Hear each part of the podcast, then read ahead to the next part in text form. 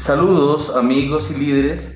Eh, Dios te bendiga. Quiero compartir contigo algo en estos momentos y está relacionado con tres cosas que nosotros podemos hacer eh, para recordar que nos van a ayudar a vivir más tiempo, pero sobre todo nos van a hacer muy, pero muy, muy, muy felices.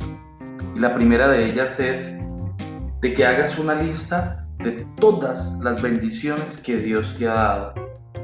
Si tú nunca lo has hecho, me gustaría que tomaras una agenda y empezaras a anotar allí todo lo que Dios te ha dado, todas esas bendiciones tan maravillosas, todo lo que Dios te ha regalado.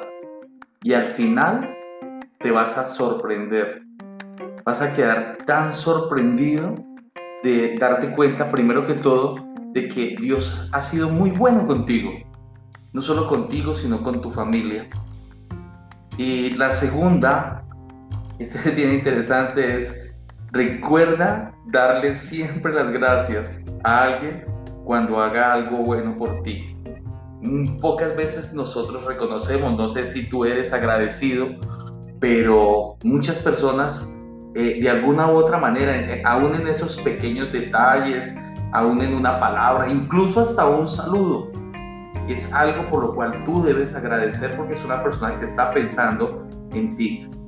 ¿Cierto? Entonces, eh, el segundo consejo que yo te doy es, recuerda siempre darle las gracias a alguien cuando haga algo que, que te sirva, que te aporte, que te haga crecer.